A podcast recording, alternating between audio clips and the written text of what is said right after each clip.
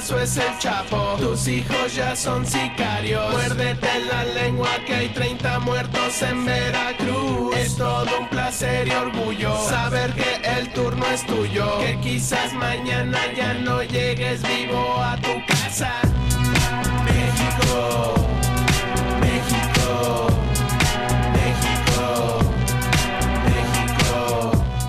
México, México, México. La visión que da de este país el Instituto Mexicano del Sonido. Vamos ahora con otra visión de México, la que da en su cómic La Navarra, su Otero, una novela gráfica titulada Voces de Chimalpopoca, publicado, publicada por Astiberri. Un gran reportaje gráfico al estilo de los de Joe Sacco, que parte del terremoto que afectó gravemente a la Ciudad de México en 2017. Un terremoto que se produjo el día del 32 aniversario del catastrófico seísmo de 1985, que oficialmente mató a 3.192 personas y extraoficialmente, según diferentes organizadores, a unas 20.000 personas. Su Otero, que está muy ligada a México, estaba en la capital en 2017 y pudo comprobar el desastre de primera mano en la colonia obrera donde se produjo el derrumbe de un edificio situado entre las calles Bolívar y Chimalpopoca. De ahí el título del cómic. En ese edificio presuntamente había una fábrica textil con muchos trabajadores en la ilegalidad que podían estar bajo los escombros. Fueron días de locura, agitación y mucha solidaridad que se recogen en esta obra estupenda. Su Otero, Arrachaldeón. Arrachaldeón, Bienvenida a Es que ricasco, es que ricasco. Muchas, gracias, por la invitación. Ay, muchas gracias a ti por estar con nosotros. Oye, la primera cuestión es evidente. Eh, ¿Nos puedes aclarar qué es lo que te liga a México? A ver. bueno, hay una historia larga y complicada que quizá algún día se convertirá en su propio cómic. Pero bueno, yo, aunque yo no soy mexicana, eh, mi madre sí pasó una buena parte de su infancia allá, creció allí. Entonces, la influencia de México eh, en nuestra casa, en nuestra familia, yo tengo familiares también que son vasco-mexicanos, entonces tenemos una cercanía bastante grande, ¿no?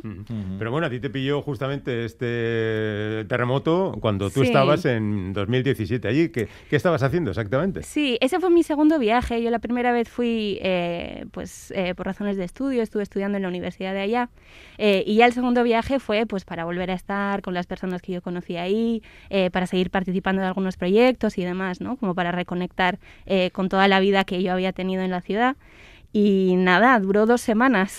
Solo dos Duró semanas. dos semanas porque ahí nos agarró toda esta locura y a partir de ahí pues fue un antes y un después, ¿no? Mm, ¿Cuántos años tenías cuando estaba cuando el terremoto? Eh, yo tenía 22 cuando me 22 toca vivir el Oh. terremoto, sí, Ujú. sí, ya han pasado algunos un- años. Un, poco Bueno, de deje mexicano, ¿eh?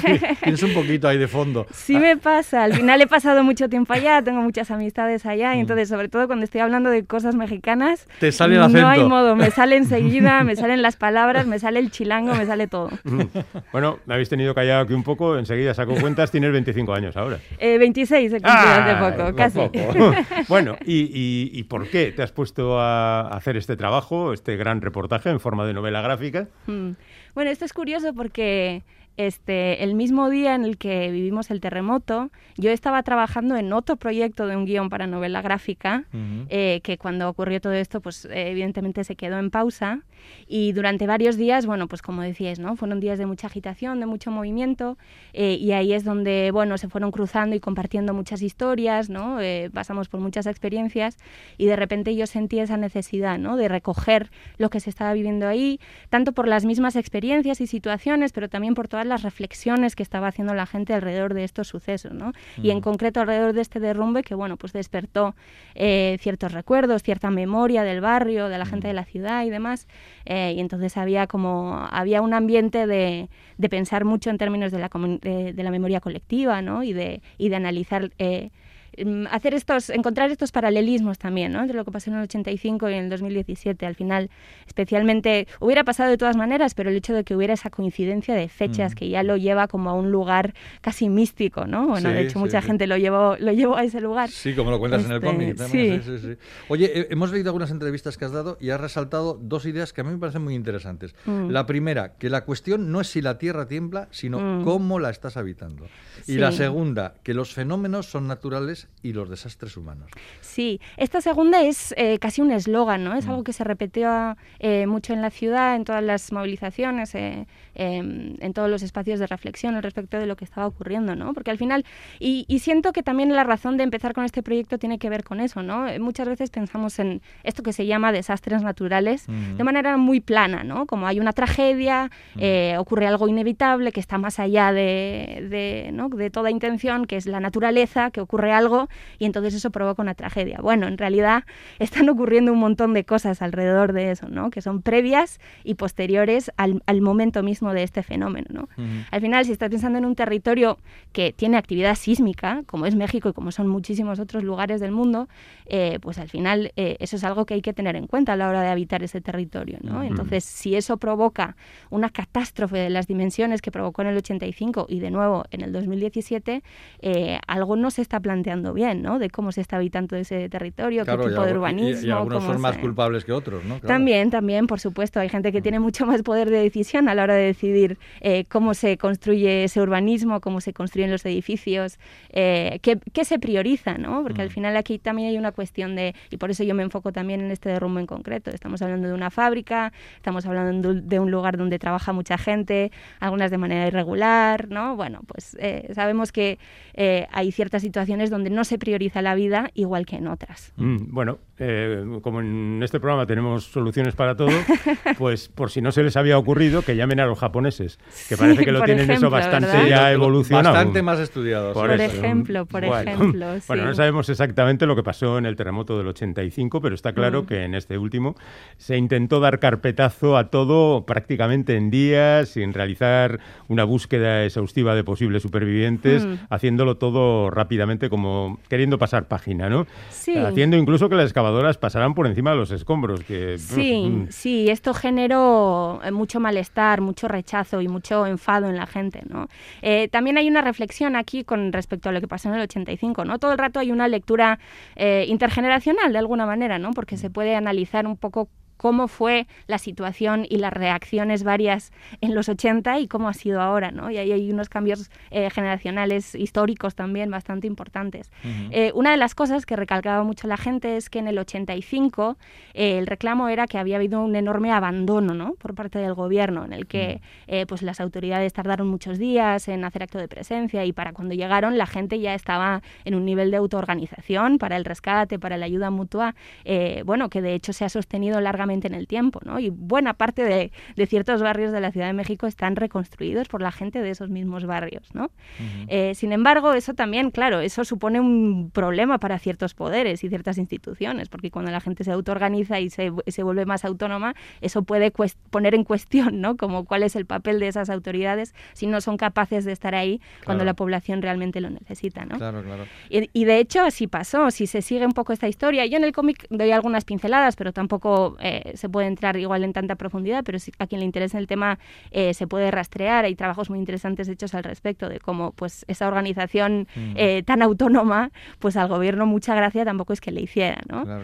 Y entonces, esta vez en el 2017, se, lo que se presenta es que el acto de presencia es mucho más rápido, pero tampoco el interés siempre es necesariamente eh, precisamente pues el mismo que de la gente que se organiza, ¿no? De salvar la vida, salvar los cuerpos, ¿no? Y, ayudar eh, a la gente que quedó pues en situación de calle o que, o que tenía daños en sus, en sus viviendas, en sus lugares de trabajo y demás, ¿no? Sino que más bien es como, bueno, vamos a cerrar esto rápidamente, vamos a tomar el control de los lugares que no, que no se venga la gente muy arriba, este, pero vamos a tomar el control significa también que, por ejemplo, en un caso como el de el derrumbe de Chimalpopoca, este, pues quizá vamos a obstaculizar o no vamos a permitir tan fácilmente que se hagan investigaciones independientes, autónomas, de lo que estaba ocurriendo en el edificio, de lo que se puede, de la lectura que se puede hacer de, por ejemplo, los documentos que se extraen de estos, de estos edificios, ¿no? Bueno. Tú, eh, tú no hablas solamente, bueno, de las actitudes institucionales, mm. no solamente hablas de, los colectivos que se autoorganizaron para ofrecer generosamente su, solidaridad, esto es muy importante, sino que hablas también, y,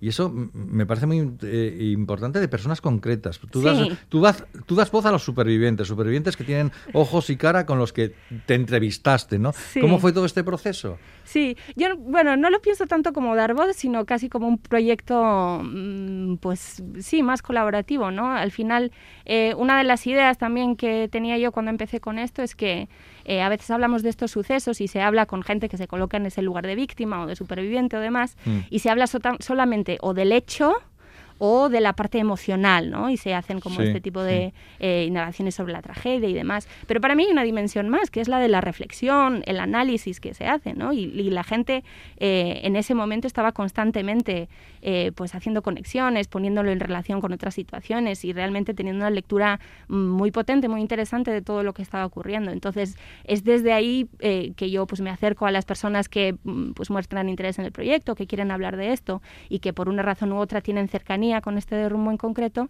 y, me parecen fascinantes, la verdad, los testimonios que, pudimos recoger en, mm. en, esos lugares. Mm. Bueno, vamos a hablar un poquito de la parte gráfica, que creo que también es importante. Yo decía antes que un poco al estilo yo Usaco, eh, supongo que no te importará la comparación. No, para nada, para nada, gran honor. es eh, como los que conocen a Saco, aquí en este caso también, blanco y negro, a veces es oscuro, también a veces luminoso, ventajas de dibujar. Y, y lo que no sabemos si, si ibas tomando apuntes y luego los trabajabas en el estudio o te llevaste todas las imágenes en la cabeza y luego las dibujaste.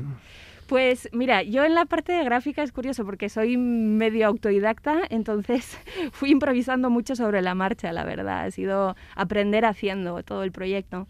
Em, yo durante todo ese tiempo, durante los primeros días, quizá no tanto porque la atención estaba puesta en, otras cosas, pero ya una vez decidí que sí quería trabajar esto en este formato, que es el que a mí me interesa, el de la novela gráfica y demás, pues sí fui tomando las imágenes que yo pude, de la zona, de varios puntos de la ciudad y demás. Eh, luego, por supuesto, hay un montón de referencias que vienen pues de la prensa, ¿no? de, de todos los registros gráficos y demás que se estaban haciendo. Eh, y sí, muy basado en fotografías de los lugares y, y demás, y también pues de las personas ¿no? que se animaron a, a venir donde mí, a compartirme sus, sus testimonios y demás. Oye, muy interesantes tus conversaciones, suponemos que por Sky o por Zoom, con tu madre. sí. Porque, porque, además las reflejas en euskera, claro, como, como fueron en el original, ¿no? Sí. Eh, eh, eso lo tenías muy claro. por cierto, le da una viveza al cómic extraordinaria. ¿eh? Sí, bueno, sí, es la parte más personal para mí, ¿no? Porque al final eh, también es una manera de mostrar parte de estos movimientos de la transmisión intergeneracional de la memoria, ¿no? Porque al final, si en los 80, la gente que vivió esto en los 80, pues guarda una memoria, tiene unos recuerdos que luego se han ido transmitiendo pues en cada familia, en cada, ¿no? en cada espacio y así. Entonces, para mí ese caso fue con mi propia madre, ¿no? Que curiosamente eh, ella estaba en, en, el 85 viviendo. ¿Y no, te había contado nada? No. Eso fue, es, todo, es toda una serie de coincidencias que, que de verdad son cosas que para yo siempre digo que solo esto solo pasa en México. Yo no he visto que... madre e hija que viven dos terremotos, madre de Dios. Sí, pues ella en el 85 vivía no exactamente en la ciudad, pero en un mm. pueblo que está bastante cerca. Eh, se sintió el temblor y bueno, pues les, les iban llegando todas estas noticias tan terroríficas, ¿no? Como esa, eh, esas semanas del terror que fueron las posteriores a ese terremoto del 85. Mm. Entonces es curioso porque eh, no era algo que, de lo que hubiéramos hablado anteriormente y justamente ese septiembre de 2017 que yo me iba a ir a la Ciudad de México, como os digo, nada, dos semanas antes de que nos tocara la grande, este, justo había habido otro temblor, el 7. Y es a raíz de ese temblor del 7 de septiembre que yo me pongo a hablar con mi madre y me cuenta algunas de esas historias de lo que habían vivido y demás, ¿no? Y entonces de repente viajo yo, llega el 19 y de repente volvemos a vivir, ¿no? Como toda esta situación. Bueno, en el capítulo de agradecimientos figuran dos personas, Sí. el guionista Antonio Alterriba y el dibujante Raúl Valdés. Sí. ¿Qué hicieron por ti? ¿Qué no hicieron por mí? bueno, figura más, figura más gente también Sí, porque es mucha más verdad gente, que mucha más gente, es verdad que ha habido bastante gente que pues distintos momentos se ha interesado por el proyecto y me ha querido echar una mano me ha- y he recibido un montón de ayuda y, y lo agradezco un montón. Y estas dos personas en concreto pues son dos personas que me han ayudado mucho en concreto en el mundo del cómic, ¿no? Eh, Antonio Altarriba lo conozco yo mm, me- desde hace media vida mía, porque yo empecé, yo con el cómic empecé con unos concursos que se hacían aquí en Vitoria y él era parte del jurado. Y es desde entonces que ya pues, eh, nos encontramos ya en el mundillo del cómic y él me, de- cuando vio mi trabajo me, me animó un montón a que siguiera, a que, bueno, básicamente me dijo que yo tenía que dedicarme a esto. Yo dije, bueno, si lo dice Antonio Altarriba, Hombre, será que, será que hay que hacerlo. palabras mayores. Sí, y pues desde entonces ha sido, bueno, un apoyo espectacular, ha leído todos mis borradores, todos los, todas las ideas que yo iba eh, anotando, apuntando mientras iba construyendo el guion, pues él me, me ha hecho un montón de revisiones, me ha dado un montón de recomendaciones, etcétera. Entonces ha sido una persona que me ha apoyado muchísimo. Y de hecho mañana, que vamos a estar presentando el libro aquí Gasteiz, Sí, lo íbamos a decir a las 7 de la tarde en Suroa. eso es, eso Sí. es. Este, y es una especie de intercambio porque otra vez que él estuvo presentando en Vitoria un- pues, eh, una de sus novelas, que es la de Yo Asesino, pues me pidió a mí que le hiciera la presentación y ahora le pido yo a él que me haga la mía. Jolín, y es un enorme honor, la verdad. ¿Y lo de Raúl Valdés? Sí, Raúl Valdés es un dibujante mexicano, Mm. eh, dibujante guionista, pero bueno, sobre todo se dedica a la parte gráfica. eh, y yo me lo encontré porque él justamente estaba trabajando un proyecto que tenía que ver con las costureras del 85, ¿no? que uno de Ah, los, eh, bueno, uno de los conflictos así que luego tuvieron más continuidad eh, después del terremoto del 85 fue la movilización de las costureras, de la que se habla bastante en la novela porque También, es importante sí, sí. justo en ese barrio, justo en esa zona, justo con esas características, ¿no? De la fábrica, de las mujeres, de la irregularidad, la corrupción, etcétera. Y él estaba trabajando en un proyecto que tenía que ver con la historia de estas costureras y ahí nos, nos pusieron en contacto y pues me ha ayudado mucho a desarrollar la parte gráfica, ¿no? Es de estas Mm. personas que tienen su casa completamente cubierta de cómics. Entonces yo iba y me decía, ah, mira, igual puedes tomar esto de referencia y me iba buscando entre sus volúmenes y me prestaba uno, el otro y así. qué majo. Sí, sí, sí, sí. Oye, ¿tienes ganas de volver a México? Muchísimas, Ah. muchísimas. De hecho, tenía planeado volver hace tiempo, Mm. pero pues la Claro, situación... la pandemia. Mm. Sí, la situación no lo ha permitido, no está de nuestro lado, así que va a haber que tener un poco de paciencia para volver a hacer ese tipo de viajes. Mm. Bueno, de momento aquí tienen el libro que acaba de aparecer y que, como nos acaba de contar la propia Su, mañana mismo se presentará en Gasteiz y, bueno, pues habrá que presentarlo en otros sitios. Voces de Chimalpopoca. Eh, supongo que estás trabajando ya en algo, ¿no? Sí, poco a poco, pero con calma, tampoco Ah, sin apresurarme. Y, sin- y sin decirlo mucho, porque no, No. vaya a ser que se malogre ese tipo de cosas. Su Otero, gracias por estar con nosotros. Muchas gracias a Un placer muy vosotros. grande. Besos. Igualmente, Agur, agur. agur.